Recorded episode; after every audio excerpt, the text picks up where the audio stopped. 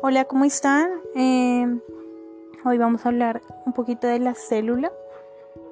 Eh, la célula es la unidad morfológica y funcional de todo ser vivo. La célula es un elemento de menor tamaño que puede considerarse vivo. De este modo puede clasificarse a los organismos vivos según que el número de células que posean. Si poseen una denominada unicelulares o si poseen más denomina pluricelulares.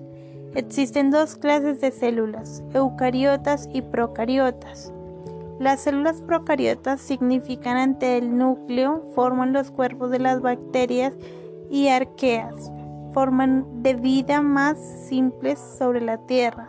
Las células eucariotas significan núcleo verdadero, son muchas más complejas y se encuentran en cuerpos de animales, plantas, hongos y protistas. Las diferencias entre estas es el hecho que el material genético de las células eucariotas está contenido dentro de un núcleo encerrado por una membrana. En encontrarse el material genético de las células procariotas no esté contenido dentro de una membrana.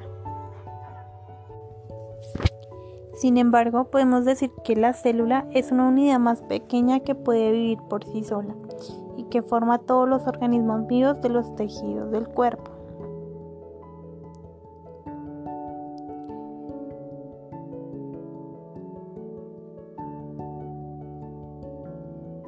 Podemos, en la célula podemos encontrar el núcleo, estructura de la célula que contiene los cromosomas. Las partes del núcleo son poro nuclear, nucleolo, membrana y nuclear. El aparato de Golgi tiene como función modificar, almacenar y exportar proteínas sintetizadas en el artículo endoplasmático a distintas partes del organismo, vesículas de almacenamiento o lisosomas, donde las proteínas permanecen en el citoplasma de la célula hasta el momento de ser exportados. También encontramos el centriolo, que la función de él es organizar los microtubulos, que son el sistema esquelético de la célula y ayudan a determinar la localización del núcleo y de otros orgánulos celulares. El, el ribosoma son organulos relativamente grandes formados por el aparato de Golgi que contienen enzimas hidrolíticas y proteolíticas encargadas de degradar material intracelular de origen externo. Citoplasma. El citoplasma es el líquido gelatinoso que llena el interior de una célula.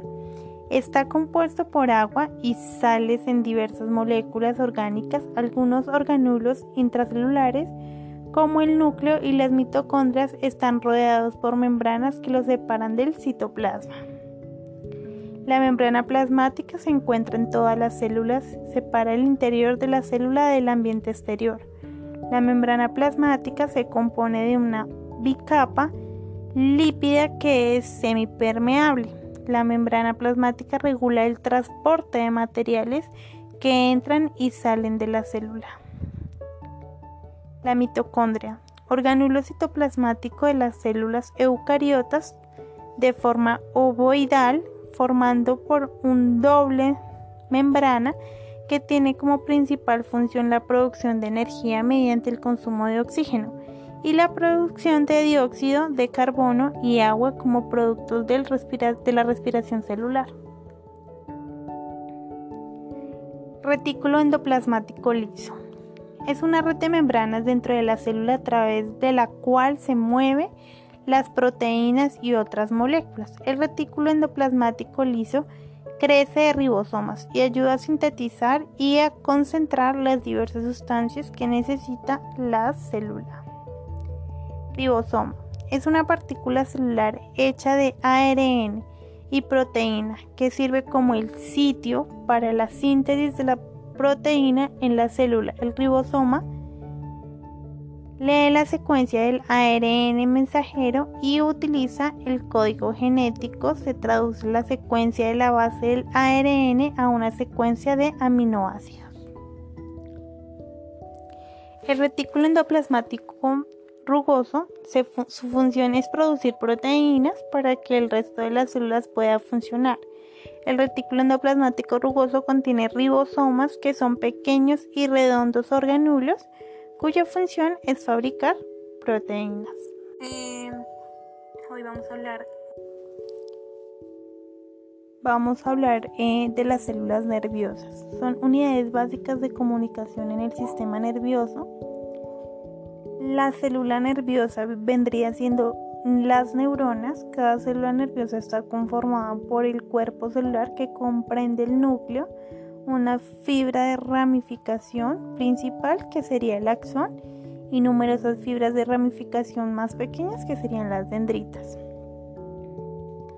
Las partes, el axón, las dendritas y el soma. Axón es el que conduce el impulso nervioso hacia otra neurona. Las dendritas recopilan la información de las otras neuronas y el soma es el procesador de la información.